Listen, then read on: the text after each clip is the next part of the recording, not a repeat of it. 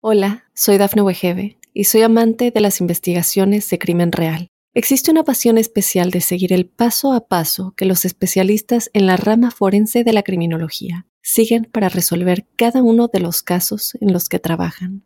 Si tú, como yo, eres una de las personas que encuentran fascinante escuchar este tipo de investigaciones, te invito a escuchar el podcast Trazos Criminales con la experta en perfilación criminal, Laura Quiñones Orquiza en tu plataforma de audio favorita. Óyenos audio.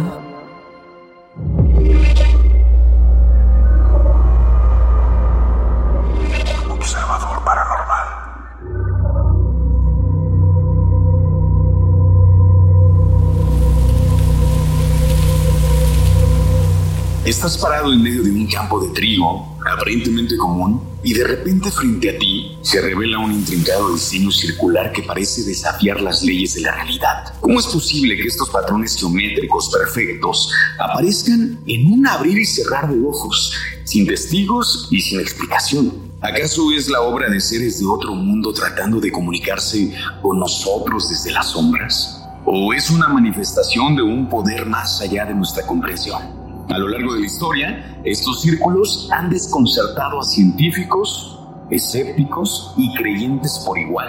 ¿Son manifestaciones de la mente humana? ¿Arte efímero? ¿O acaso esconden mensajes ocultos que solo unos pocos privilegiados pueden descifrar? Prepárate para sumergirte en un viaje que te llevará más allá de los límites de la lógica y la razón. Mientras exploramos los rincones más oscuros de los crop circles, ¿qué secretos yacen bajo la superficie de esos enigmáticos símbolos trazados en la vegetación? Adéntrate en este rincón insondable del misterio y despierta tu sed a lo desconocido. Vivimos en un universo sin límites, el único límite es nuestra ignorancia. Y Jesús hace dos mil años atrás decía, yo os daré la verdad y la verdad os liberará. ¿De qué? Del único original pecado que la humanidad arrastra, es la ignorancia.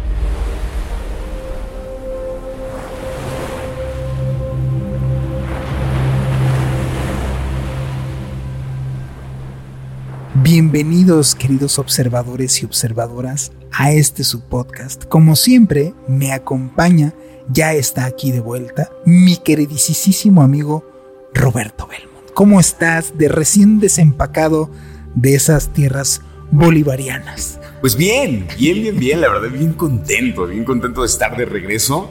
Yo sé que la magia de la edición eh, nos hace pensar que no estuve eh, lejos, ¿no? Que estuve todo el tiempo acá grabando, pero gracias a la, magia de la edición, pues se hace posible esto, ¿no? Exacto. Pero no, bien, bien contento. La verdad es que fue un viaje de mucho, mucho aprendizaje, ¿no? Eh, digo, a un nivel profesional eh, desde el ámbito de la actuación. Y bien, eh, de pronto pensando en un montón de cosas que justo, mira, es que luego vienen cosas a mi mente. Por ahí visité una presa donde nos encontramos en una, con una choza, una casita por ahí. Había una especie de, de un lugar como que hacían sacrificios o algo así nos contaron. Sí, sí, sí, una locura. Hasta ahorita me estoy acordando. Digo, ya sé que platicamos fuera del aire y te platiqué. Pero, pero ahorita me acuerdo, fuimos a una presa y, y ah, nos comentaban, ¿no? Que era como muy común que se hicieran como especie de, de sacrificios. Y, o sea, como que en esa zona pareciera que había gente que hacía como una especie de brujería. Y y bueno, digamos como la gente de Bolivia nos pidieron como mucho respeto por estar en este lugar. Te digo que era como una casita, o sea, no era una casa, era como... O sea, a ver, a ver si entendí. ¿Grabaron como locación ahí? No, no dentro, no, no, no. Grabamos en la presa. Pero como no había nada, alrededor y para poder resguardar las cosas y resguardarnos a nosotros porque el sol estaba terrible. O sea, lo guardaron ahí. Nos quedamos, o sea, pero nos quedamos una cosa de horas, o sea, no nos quedamos a dormir ni mucho menos. O sea, fue, fue, una locación que duró unas cuantas horas. Recibe toda mi envidia, digo, yo ojalá hubiera, querido al contrario, ¿no? Sí, sí, sí. Este, una vibra extraña que se sentía en el lugar. No, era, eh, se veía, digamos, como limpio. Eh, lo, que te comentaba, lástima que mi celular estuvo fallando muchísimo, pero había una que otra simbología ahí pintada en este lugar. Sí, pero digo, nada, nada paranormal, no nos pasó nada, como que pareciera que también era un lugar que inclusive quien nos llevó a la presa eh, nos abrió el lugar, o sea, tiene una puertita y nos abrió así como de si quieren meterse para taparse del sol, adelante, ¿no? Interesante, montón de lugares bellos que conocí en Bolivia. Algún día, sí, mira, un día te van a hablar, te van a decir, oiga, señor, nosotros queremos grabar una película con usted y, la locación es la casa Boleskin House. Boleskin House. sí, pero tengo que llevar a mi representante y te, llamaré como representante. y ya me llevas en, la maleta y ahí nos vamos a la Boleskin. Sí, es estar difícil, ¿no? Que te toque una locación que digas, hay que hacer un podcast de eso, fíjate. De las locaciones. sí, más que andamos en este ajo, sí, yo tengo ahí unas anécdotas interesantes. Sí, estaría, estaría bueno platicar de eso. Estaría bueno. Sí, sí, Bueno, nosotros, digo, ya, está, ya, ya nos fuimos por otro lado. Nos fuimos por otro lado, perdón por mi, por mi historia. pero la gente lo agradece, créeme. El tema de hoy, el tema de hoy me, parece de esos, de esos temas que, que a mí me, me gustaría como rascarle y rascarle más, ¿sabes? Como, ¿qué onda con llamados los círculos de las hadas? Así es. Hace muchos años, o sea, estos, estos improntas, porque digo actualmente se llaman agrogrifos, que no es otra cosa que escritura sobre vegetación o escritura sobre, sobre campos de sembradíos, por eso se llaman agrogrifos, es esta escritura en donde sí representan una simbología o un código Vamos, es un mensaje que se puede llegar a interpretar actualmente, pero tienen una historia que se remonta hace muchos, muchos, muchos cientos de años atrás. Esto de la primera aparición que existe de los, de los agrogrifos es documentada, porque antes de esto existían muchas leyendas de estos lugares, en la zona de Europa, en la zona de lo que era Inglaterra, donde estaban los, los celtas, en fin, toda esta zona también parte de España y Francia. Y en estas locaciones se les decía círculos de las hadas, porque lo que reportaban o lo que más bien la gente, los lugareños, lo que decían que veían, era una especie como de hadas, como de bolitas brillantes, que iban, se posaban, paseaban por estos lugares de vegetación y aparecían unos círculos o aparecían como una especie de improntas y desde hace muchos años lo reportaban, por eso les ponen el nombre del círculo de las hadas, porque eran mayormente círculos. Lo curioso, y es, lo veremos, que ya te lo enseñé fuera de... Lo voy, a, voy a poner en redes sociales, te lo enseñé fuera de cuadro, en donde se ven, este, pues justamente unos como círculos en donde... Ese, ese video es increíble. ¿eh? Ese video a mí, la verdad, sí me, me, sorprendió porque ¿qué, ¿qué, habrá sido ese video? 1900 Es 1987, 80, no, es 1990. Es 1990 más o menos. O sea, es, es para los para llegar, si no es el es 1989. Sí, es un video de 1989. Sí, el video se ve se ve viejo, pero se ven muy claras estas, son dos esferas las que aparecen en este video. Son más, son como tres, cuatro, nomás dos son las que se quedan primero revoloteando y después aparecen otras más. Y luego es increíble cómo se ve, cómo de pronto aparece algo en, en, la tierra, ¿no? O sea, como, bueno, en el sembradío, ¿no? Como, como de pronto pareciera como se hace como por arte de magia, por así decirlo. Así es. Y entonces estos círculos que la gente reportaba desde hace muchos años, el registro, el primer registro que se tiene data de 1678, en donde en un folleto se puede apreciar la imagen publicada en este año y muestra la ilustración de un demonio, porque pues, digo, antes eran las hadas y lo que te decía yo no es pues es culpa del diablo, ¿no? Cualquier cosa, el empleado del mes es el que tiene. ¿A quién se le ocurrió hacer esto? ¿Por qué no? El diablo. Al diablo, al diablo, exacto. el diablo quería ser artista también, ¿no? Así es. Sí, que culpan al diablo absolutamente de todo, ¿no? Que dices, te decía yo, pues pobrecito diablo, imagínate. ¿Qué chambototota tiene todo el tiempo? Ahora hasta hacía círculos de, la, de en las hierbas, chupa paletas de niños, güey, hace temblores, no, hombre, o sea. Sí, el diablo anda, anda, chambeando todo el Pero se gana la papa. y bueno, entonces, dícese que entonces en este panfleto, en este, pues digamos, documento que existe de ese entonces, se puede apreciar un diablo, en una ilustración haciendo como una especie justamente de círculo, con unos surcos en donde se puede ver cómo estas figuras están tomándose en estos campos de trigo, ¿no?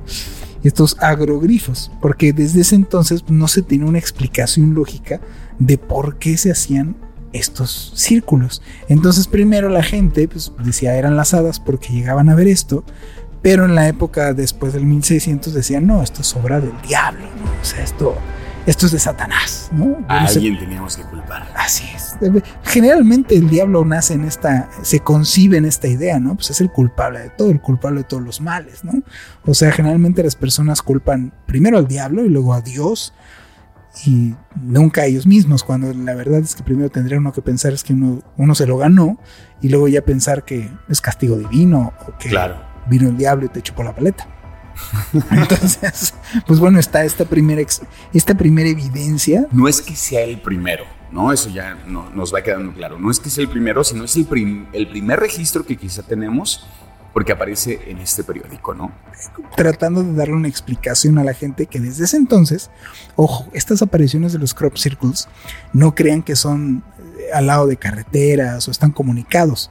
Yo le decía a Robin fuera del aire de que regularmente estos, estos sitios son totalmente, híjole, pues en campo. O sea, te tienes que desplazar un muy buen rato caminando para llegar a uno de estos crop circles, para que tiene la idea de de que son personas que lo siguen haciendo actualmente por las noches, ¿no? Realmente son de difícil acceso. Entonces, por eso mismo, pues, la leyenda se hace pues tiene que ser el diablo, güey, ¿no? O sea, ¿quién puede hacer esto por acto de magia en una noche y sin que lo vean? Porque eso es lo que reportan. Estos círculos cuando aparecen no ven a nadie rondando en el lugar. No ven sombras como apareciéndose por ahí, ¿no? Que dijeras, ah, pues es gente. No ven a nadie. Estas increíbles figuras gigantescas se hacen en cuestión de una noche y en una noche aparecen estas formas súper complejas. Entonces desde ese entonces, pues aquí le vamos a echar la culpa. ¿Quién lo hizo? El diablo. Después de que aparecen estos círculos, deja de ser como fértil, ¿no? Sí. O sea, me parece que deja de servir. Que ahí es una de las cosas que yo pongo en tela de juicio, como de qué agricultor, ¿no? O sea, ¿quién le gustaría perder hectáreas porque son grandísimos. Así es. ¿A quién le gustaría perder tanto, no? Como decir, bueno, pues voy a. Me voy a poner a jugar a hacer circulitos para. ¿Para qué? Así es. O sea, ¿con qué sentido? Porque justamente, yo, porque es una de las preguntas que yo tendría. ¿Quiénes son los primeros que se dan cuenta que aparecen estos círculos?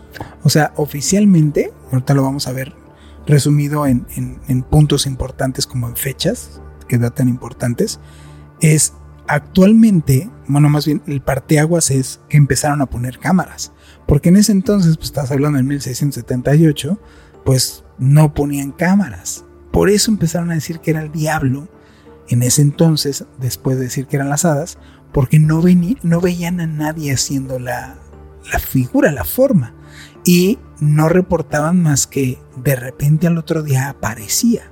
Y no había manera de poderlo prevenir porque no aparecía. O sea, imagínate que tú estás vigilándote tus tres hectáreas y resulta que aparecen, aparece esto, esta forma, pero tres hectáreas adelante. Y no viste a nadie pasar, no viste, no escuchaste, no pareció nada irregular. Nomás de repente amanece y ya está esa forma. Ahorita al menos tenemos ya testimonios en donde puedes darte cuenta más a grandes rasgos porque hay cámaras. Haber sido impactante para el de esa época, que imagínate que te quedas a cuidar tu sembradío y al día siguiente aparece y estás en medio de uno de ellos. Sí, claro. Pues fue el diablo. El chupapaletas. El chupapaletas.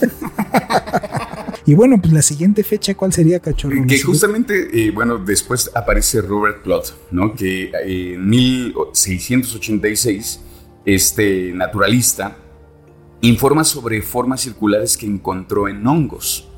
En ese momento, la causa de estas eh, formaciones se atribuyó a corrientes de aire. Y bueno, aquí me parece que es importante notar que esta observación no está relacionada con cultivos agrícolas. Sí podría ser parte de un ejemplo eh, temprano de un fenómeno circular que se produjo en la naturaleza.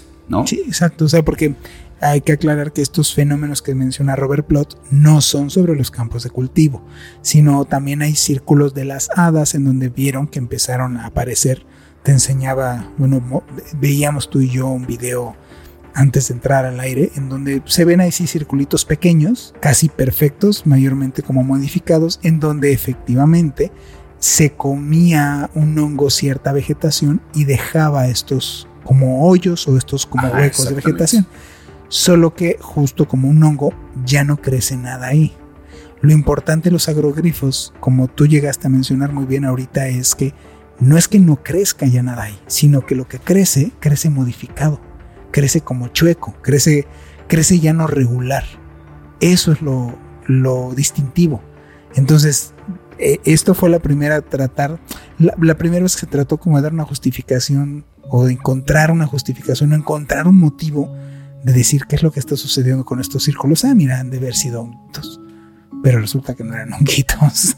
Porque resulta que, bueno, en 1880, John Rand Capron describió formas circulares que aparecieron en un campo después de una tormenta. Esto no es un registro directo de un crop circle en cultivos, pero es otro ejemplo temprano de la observación en patrones circulares en la Tierra que despertó el interés de la comunidad científica. O sea, él en esa época más bien descubrió, o lo que él puso eh, en la mesa es que se trataba de aparecían por fenómenos electromagnéticos con rayos, con caída de tormentas, en donde aparecían estos círculos después de estas tormentas. Te queda, queda completamente descartado después, dadas las evidencias que empezaron a salir, ¿no? Y bueno, ahora sí llegamos a la fecha cuchicuchesca, cachorro, que sería en la década de 1960. Exactamente, ¿no? Digamos como que pareciera Sí, yo creo que pareciera que evolucionó, ¿no? Como si hay una especie de evolución con respecto a estas apariciones de los crop circles, ¿no? y, fue para, para, la década de 1960 que el, el, primer registro que se documenta de un crop circle se remonta a 1965 en Tule, Queensland, Australia, donde se encontraron anillos concéntricos en un campo de trigo y sin embargo estos eventos iniciales pues no recibieron como tanta atención, ¿no? O sea, como que los dejaron ahí, los dejaron pasar. Nosotros, este podcast es la evidencia del cambio que existe en cuanto al acceso a la información. Por supuesto. En 1960, en la época de los 60, de los 70 y de los 80, quien vivió ahí, yo no soy 60, pero sí soy 80, el problema era el acceso a la información. Antes, pues no te enterabas. Se valían los, desde los gobiernos o de las, las jerarquías que están, digámoslo así, que son con las que controlan a la mayoría de la población, se valían de este acceso a la información. Incluso tú como alumno, tú ibas a la escuela y entonces el maestro tenía su libro en el cual él era la espada de las mil verdades, porque nadie tenía acceso a ese libro más que el maestro. Claro. Y él daba su cátedra y pues tenías que tener un acto de fe enorme porque no había manera de tener una réplica con él. Él daba la información, tú no tenías ningún acceso a la información, a lo más una biblioteca que no precisamente era la más completa y pudieras llegar a argumentar al maestro. Y entonces en este, en este veto, digámoslo así, en este en este sesgo que, cognitivo que existía en ese entonces, pues yo te podía decir lo que yo quisiera y te ¿Cuánta información no se guardaba? Ahorita, ¿cuál es el tema? Tú vas y das cátedra a los alumnos universitarios y ya te, ya te rebaten. ¿Por qué? Porque todo lo que tú digas, ellos tienen todos un dispositivo móvil en sus manitas en donde si tú hablas de sección áurea, por ejemplo, o de actuación, ellos en ese momento agarran y se meten y te dicen, oye, y esto, y esto, y esto, y esto. Ahora la técnica es distinta antes era sesgo cognitivo y ahora es intoxicación informativa. Exactamente. Sí, porque ahora ya hay un montón de información y desinformación. Medias verdades, medias mentiras, existen cuanta cosa. Entonces ya, ya lo que utilizan es, todos estamos comunicados pero mal informados. Antes no, antes si, está, si estaban muy poco comunicados era muy difícil tener esta información. Exactamente. Pero, y, justamente luego, eh, eh, digamos, en los 60 o en el 65, digamos, que tenemos este registro. Luego pasa que en Inglaterra hay como un auge, ¿no? Así es, un boom de todos estos fenómenos. Y es este boom que existe en los 70s y los 80s, en donde se empiezan a ver círculos o crop circles más complejos, que tienen información más compleja. Y justo cuando se empezó a poner esto interesante, porque ya las formas eran verdaderamente increíbles, hacían hasta fractales, salen dos jubilados por ahí de las sombras, diciendo y asegurando que ellos son los que eran los autores de estos crop circles, ¿no? Y convocan a la prensa y se ponen con un, pues, literalmente una cuerda, dos palitos y una planchita de metal y les muestran a los medios cómo hacían estos círculos, ¿no? Yo sinceramente, pues es absurdo esto que están asegurando estos señores. No dudo que se hayan puesto a hacer estupideces como broma, pero los diseños que empezaron a existir en ese entonces no explicarían muchas cosas que se dieron cuenta haciéndole pruebas a estos círculos de que eran dos señores con dos cuerdas y un palito. O sea, el que estuvieran afectados los cristales del trigo tenía ciertas mutaciones o que tenía cierta radiación de, y generaba campos electromagnéticos de estos lugares, pues que los, los señores los jubilados eran, no sé, sobrinos de María Curie o cómo. ¿Tú crees que haya sido como una historia allí al azar que dos viejitos jubilados lo hayan decidido? Como de, oye, ¿cómo ves?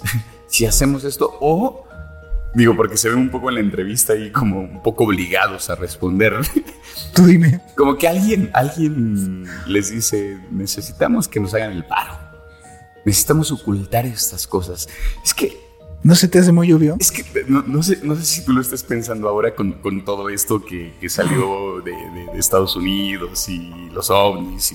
Y se siguen repitiendo las historias de cómo nos han ido ocultando y cada vez que no se puede ocultar algo, van saliendo estas verdades. Y sistemáticamente mintiendo. Sí, y estas verdades a medias, ¿no? Lo que decíamos. Eh, los que aparecen no pueden estar hechos por mano humana. No justamente por este tipo, por ejemplo, lo que te decía yo, que tiene o presenta cierto nivel de radiación. Pues no hay manera. Y que las espigas, por ejemplo, en el caso del trigo, las espigas no están rotas, están dobladas, no están forzadas, no están arrancadas, no presentan forcejeo como lo que sería aplastarlas. Pues si te fijas en este ejercicio que hacen ellos, hasta de lejos se ve como forzado en lo que están pisando.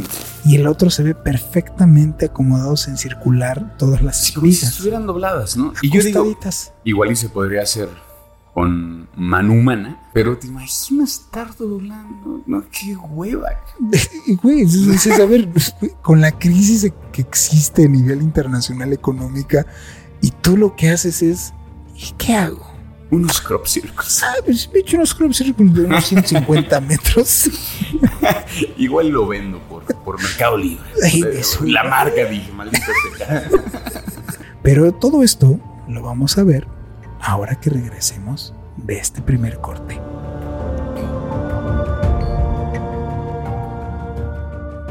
Hola, soy Dafne Wegebe y soy amante de las investigaciones de crimen real. Existe una pasión especial de seguir el paso a paso que los especialistas en la rama forense de la criminología siguen para resolver cada uno de los casos en los que trabajan. Si tú, como yo, eres una de las personas que encuentran fascinante escuchar este tipo de investigaciones, te invito a escuchar el podcast Trazos Criminales con la experta en perfilación criminal, Laura Quiñones Orquiza, en tu plataforma de audio favorita.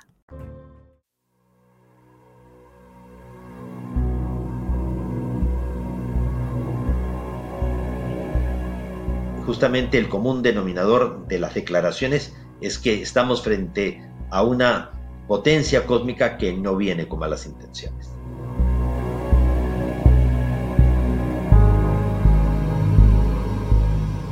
Estamos de vuelta, queridas y queridos observadores, y nos vamos directo, yo creo que eh, el acomodo del cómo vamos a presentar estos crop circles eh, a mí sí me impresiona, ¿no? ¿Cómo, ¿Cómo va siendo quizá más complejo, con más dudas, ¿no? Todavía. es como, ¿por qué? ¿Cómo? ¿Cuáles son las relaciones?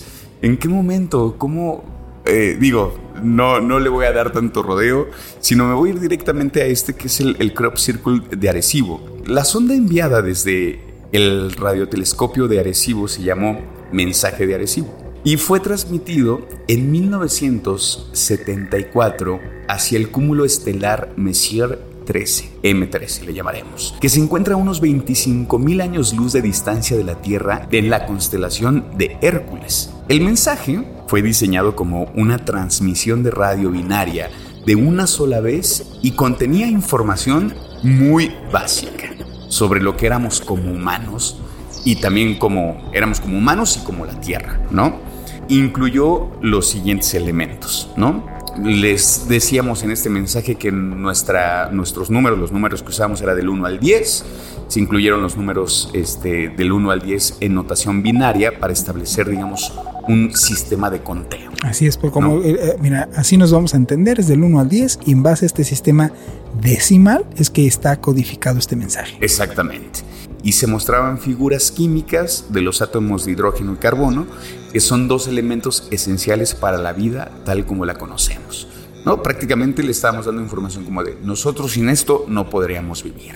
Les mandamos también la representación esquemática simple de una doble hélice de ADN que contiene las instrucciones genéticas para la vida, la figura humana junto a la representación de la antena del radiotelescopio de Arecibo que indicaba la estatura promedio de un ser humano, la representación del propio radiotelescopio de Arecibo para indicar desde dónde estábamos mandando este mensaje.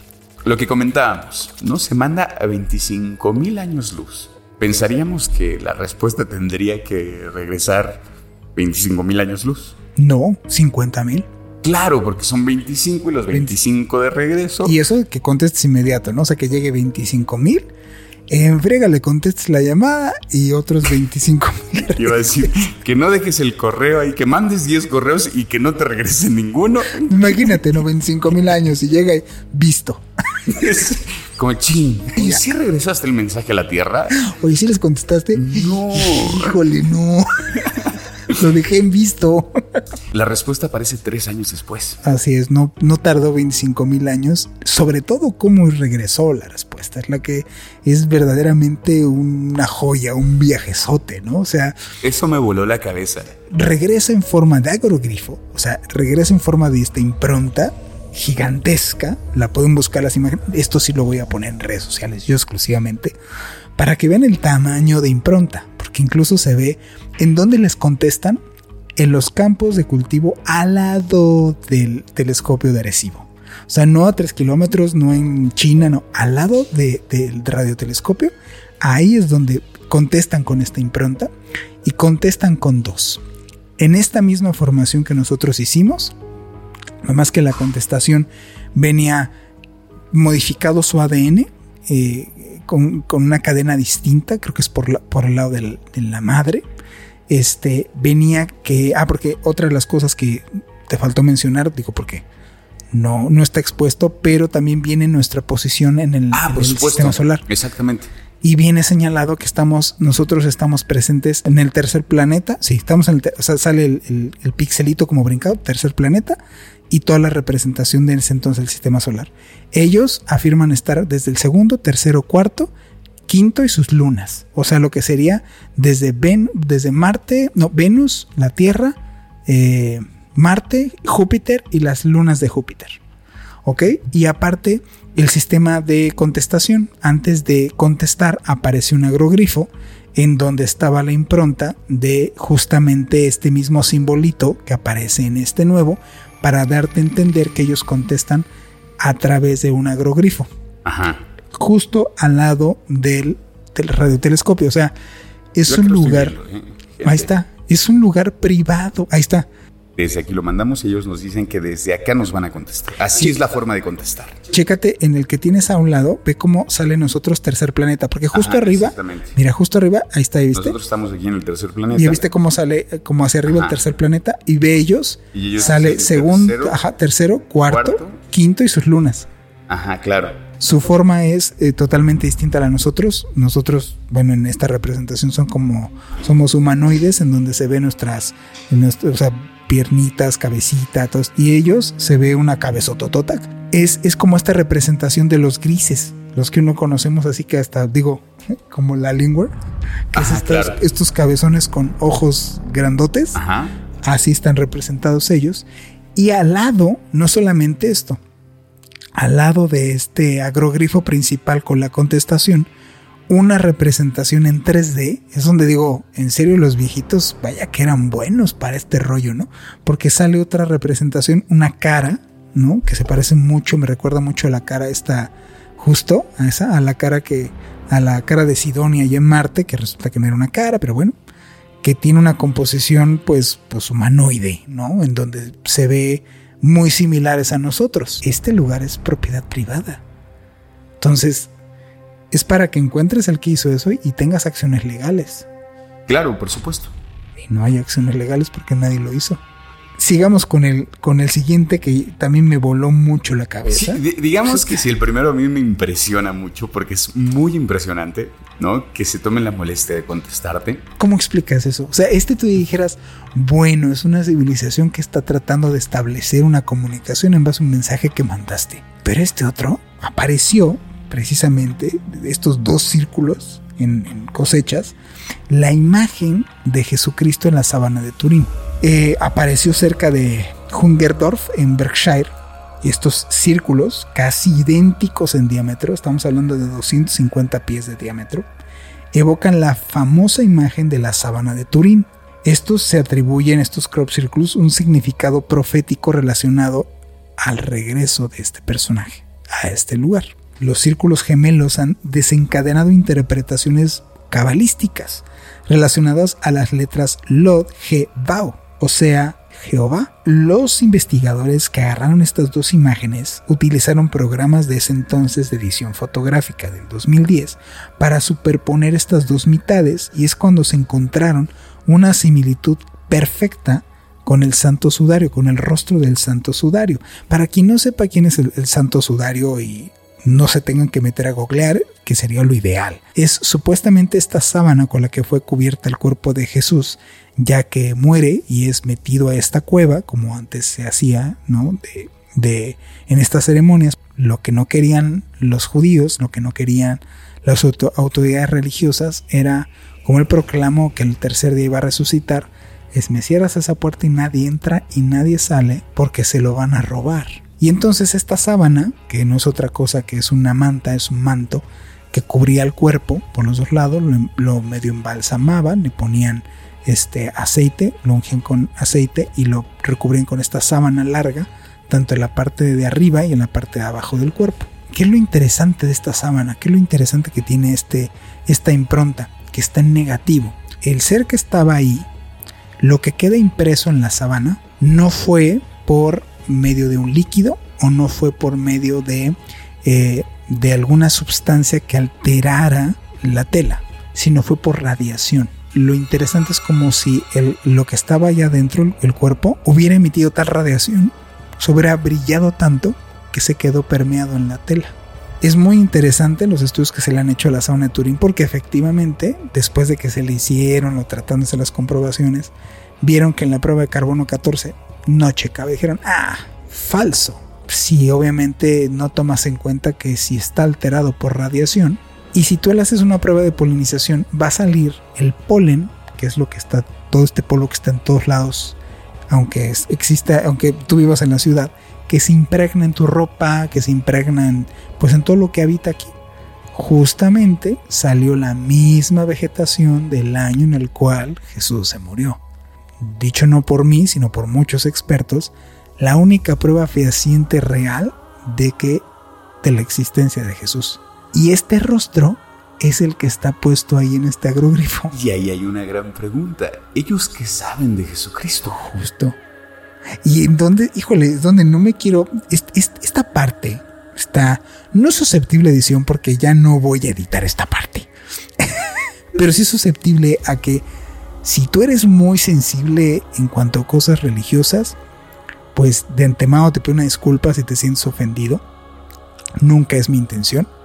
Pero vamos a hablar en un término totalmente abierto en esto que acabas tú de decir. La gente se enfoca mucho en la vida de Jesús, mucho en lo que predicó, los milagros que hizo, a dónde fue. Yo mismo he ido a Tierra Santa, tú lo sabes, y no y por cuestiones de trabajo, ni siquiera por cuestiones de, de que yo quise ver Tierra Santa, no. Yo mismo fui ahí al Mar Muerto. No, no me voy a meter en esos asuntos de la vida de Jesús y que sí se hizo y que no hizo, y, porque muchos historiadores te pueden decir que hay pasajes que son inventados, como este rollo de la línea y el que tire la primera piedra. Entonces, estas cosas son agregados. A la gente no le gusta estas cosas. Pero lo que sí me parece verdaderamente importante y especial es, y que la gente se enfoca poco, es qué pasa cuando resucita. No resucita y se va. Se echa 40 días aquí. 40 días en los que Jesús está conviviendo con la gente de aquí. Y que realmente a la hora que tú estudias esa parte es muy breve. Casi casi nomás te dijo, y, y está 40 días. ¿Qué hizo? ¿A quién vio? Está muy resumido las cosas. Lo veían en dos lados al mismo tiempo. De repente aparece y se desaparece a voluntad. De repente pueden estar hablando con él en una reunión. Hay una parte en la cual menciona cómo le está tocando las muñecas los hoyos o las marcas y de repente enfrente de todos desaparece, se desvanece. Y en la descriptiva de cómo se fue es bajo una nube Digo, porque ya ves que en términos de esa época decir ovni o fani o UFO o no estaba de moda. Bajó una nube resplandeciente, de esa nube salieron los ángeles que acompañaron a Jesús adentro y se fue. No nomás saben que existe o que existió, sino que Él se fue con ellos. Te contesto con la imagen de Jesús. ¿Por qué no pusieron a Buda, güey? O no, ¿por qué no pusieron ahí el monito este de los ojitos? ¿Por qué esto? Sí, es lo que te digo, ¿qué relación podemos encontrar ahí entre, entre esta imagen que es muy eh, eh, representativa? Dice tal cual la Biblia, en mi casa muchas moradas hay. Estamos en el 2023 y estoy hablándole directamente a mis amigos del 2030, si es que todavía estés siguiendo esta tierra existiendo y están guardados estos podcasts y alguien los puede escuchar, güey. ¿Cómo añoro que sean esa época y que lo que haya sucedido es esto que estamos de alguna manera previniendo que pueda llegar a ocurrir. A mí me parece, imagínate qué, increíble sería así de, mira, este loco lo dijo en el 2023. ¿Se acuerdan de Juan Manuel Torreblanca? Todo el mundo sentimos que esto está poniéndose de color de hormiga. El sistema económico está colapsando. Está está habiendo muchísimos cambios climáticos y ya se dieron, ya es abierto, ya puede buscar el que quiera, no es culpa de los chinos, no es culpa de nosotros, no es culpa de la basura o de los popotes que consumas, es culpa del sol. En la época de los mamuts no habían popotes, no habían chinos, no había smog y se congelaron. ¿Por qué? Porque esto es cíclico y es culpa del sol y el sol a, su vez está reaccionando de una energía que viene emanada del centro de la galaxia. Eso es lo que está sucediendo. Entonces es cíclico. Lo único que estamos nosotros provocando es que se agrave, pero no lo estamos provocando nosotros. Los terremotos los está provocando el sol. Tomen en consideración este personaje de Jesús como eso, alguien que pues se fue con ellos. O igual ya era uno de ellos. No creo. ¿No? No. El, el, el elegido. Eso significa Cristo. Él fue el elegido. ¿Y fue elegido a qué? a vivir la máxima experiencia humana, que es lo que se esperaría en todos nosotros, güey. El fin último es el amor hasta sus últimas consecuencias. Esa es la vida de Jesús. O sea, el mensaje final es vive la vida con todo el amor posible hasta sus últimas consecuencias. Lo último que dice es, Eli, Eli es el Abalactani primero, dice eso, que es, Dios mío, Dios mío, ¿por qué me estás abandonando? Ahí está incoherente, ¿no? Si Él es Dios, ¿por qué dice Dios mío, Dios mío, por qué me estás abandonando? A menos de que el personaje de Jesús estuviera conviviendo con una entidad de otra dimensión, de otro lugar, que estuviera con Él. En el momento de su muerte, Él se tiene que morir solo y se desprende de Él y dice, Dios mío, Dios mío, ¿por qué me estás abandonando? Y después lo último, que es lo último que dice Jesús, es, perdónalos porque no saben lo que hacen. El fin último del amor en pleno. No sé qué vaya a pasar, esto ya es una creencia, esto ya no quiero entrar en esos terrenos porque justo pierdo perspectiva que no me gusta. Pero este personaje es, imagínate lo importante que es que hasta para los que están allá afuera o quien lo dejó ahí, se tomó la molestia de hacer el agrogrifo de Jesús. Pasemos al siguiente porque justamente... Pero primero nos vamos a un, a un corte. y regresamos con este último. Este último está... La imagen es impresionante. Así es que bueno, queridos observadores, vamos a un corte y regresamos.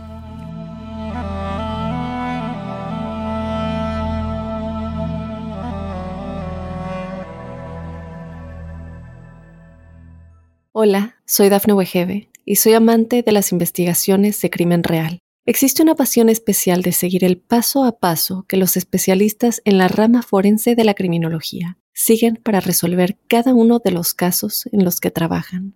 Si tú, como yo, eres una de las personas que encuentran fascinante escuchar este tipo de investigaciones, te invito a escuchar el podcast Trazos Criminales con la experta en perfilación criminal, Laura Quiñones Orquiza en tu plataforma de audio favorita.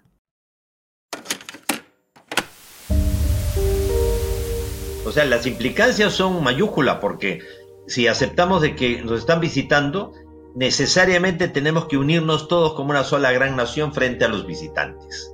Ahora, si desaparecen las fronteras, se reduciría al mínimo la clase política. O sea, se quedarían sin trabajo los que nunca han trabajado. Por otro lado, se desaparecería el contrabando en las fronteras porque y nos sorprendería saber que muchos de nuestros políticos están metidos en el contrabando en las fronteras. Eh, se desaparecería la deuda externa porque no habría quien debiera qué a quién. Y entonces la presión impositiva, porque gran parte de los impuestos que nosotros pagamos en gasolina, en todo, ya son para pagar la deuda externa, los intereses de una deuda que es impagable.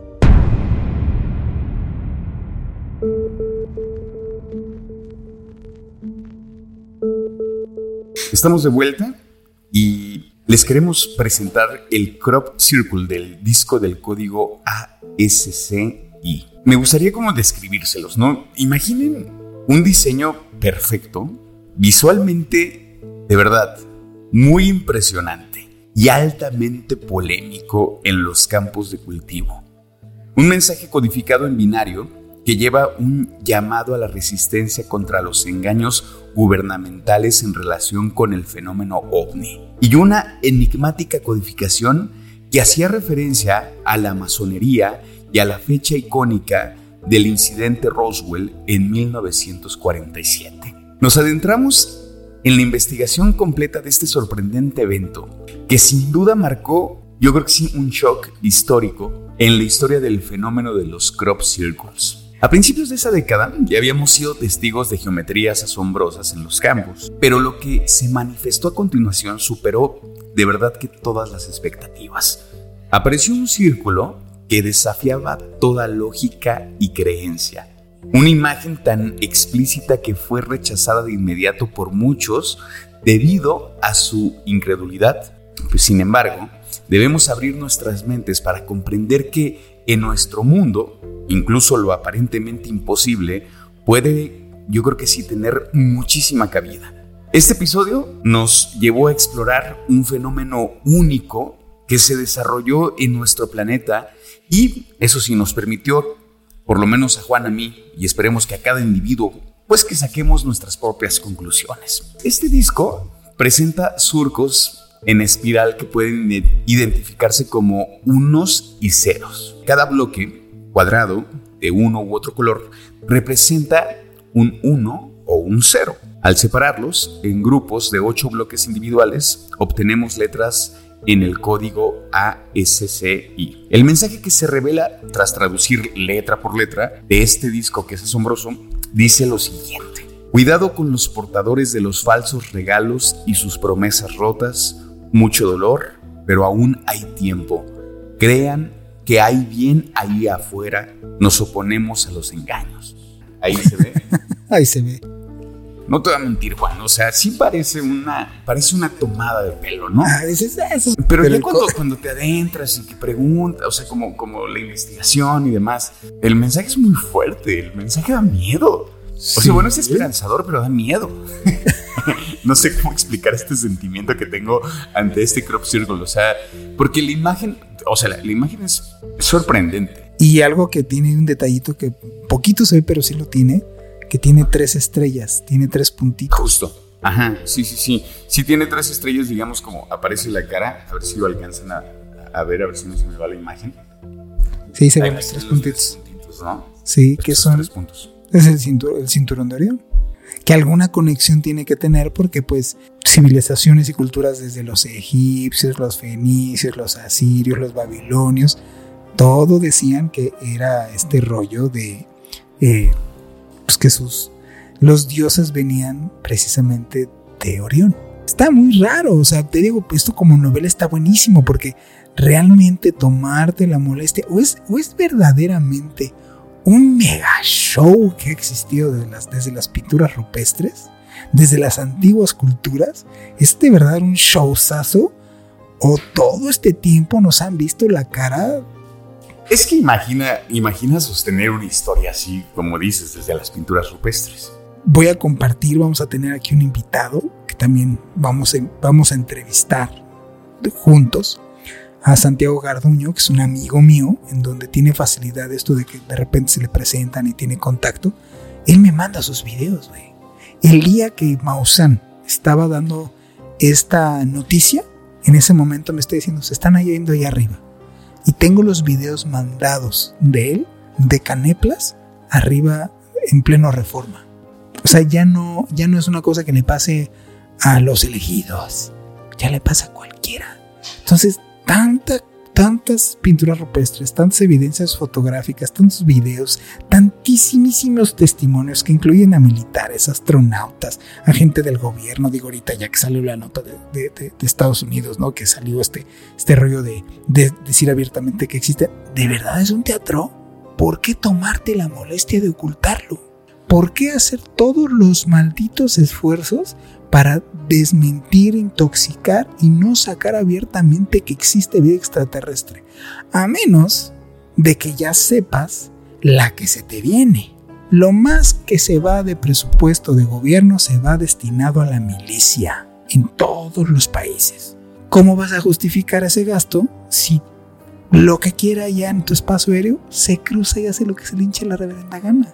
O las religiones en donde supuestamente las religiones dicen, nosotros tenemos contacto con el mero, mero sabor ranchero, ¿no? Y resulta que no. Yo aquí tengo un telefonito, el teléfono, telefonito blanco, ¿no? Que lo descuelgas y suena, ah, Ajá, sí, sí, sí, sí, por supuesto. Déjala hecho un fono, ¿no? Una de dos si no quedas bien.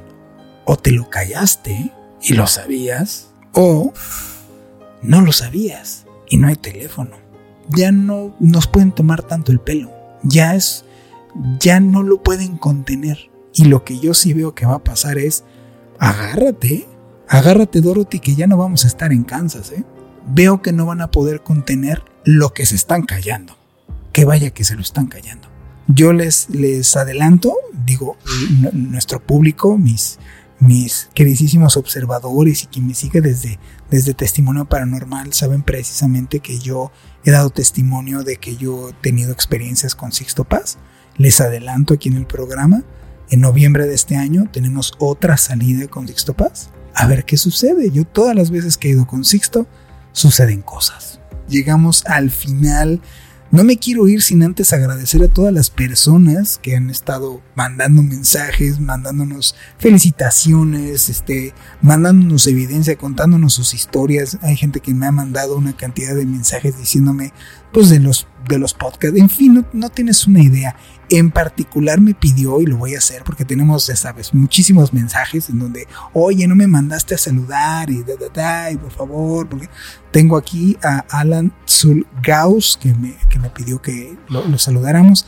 A Luis Cuellar de Dallas, que me dijo, oye, así puso tal cual en redes, puso así de, oye, nunca me pelan, nunca me mandan saludos. No, Luis, por favor, te mandamos un abrazote. Un abrazote. ¿Dónde dijimos? Dallas, Texas. Hasta Dallas. Así es, tenemos bueno, Israel Onassis es nuestro ferviente seguidor. Ah, eh, a nuevos seguidores, a Dixiana, a María del Pilar, que ya nos sigue desde Alemania, a Miguel Enríquez, a Valeria Mata, a, Amy, que, también hay una historia increíble hoy que estamos grabando el podcast. Este fue con Patty después de hablar yo con ella y asesorarla. Está encantada, está fascinada, está muy agradecida. Yo feliz de que esté muy bien, ya está, gracias a Dios, está mejor de, de una situación complicada como hemos tenido aquí a Pam. ¿Cuántas cosas han pasado? Muchas. ¿Cuántas cosas han pasado? Eso fue un mes prácticamente. Sí. Candy Arch Chile, así es su, ajá, su, es su nick, es desde Chile. Eh, este dijo que le encanta el programa. Este, Saludos hasta Chile. Así es, nos, nos, escuchan de muchos lados. Estamos de verdad profundamente agradecidos con todos ustedes. Sí, pero por supuesto. Gracias a ustedes es este programa, estamos muy agradecidos. Les mandamos un gran, gran abrazo y un gran saludo de parte de nosotros. Y gracias por esperar y quedarse hasta este punto del programa. Nosotros nos despedimos. Estén al pendiente del material que vamos a subir a las redes sociales porque vamos a analizar una psicofonía que encontramos en este programa pasado que, que estuvimos viendo de los sueños. Mi nombre es Juan Manuel Torreblanca. Mi nombre es Roberto Belmont. Y nos vemos en el siguiente programa de Observador Paranormal.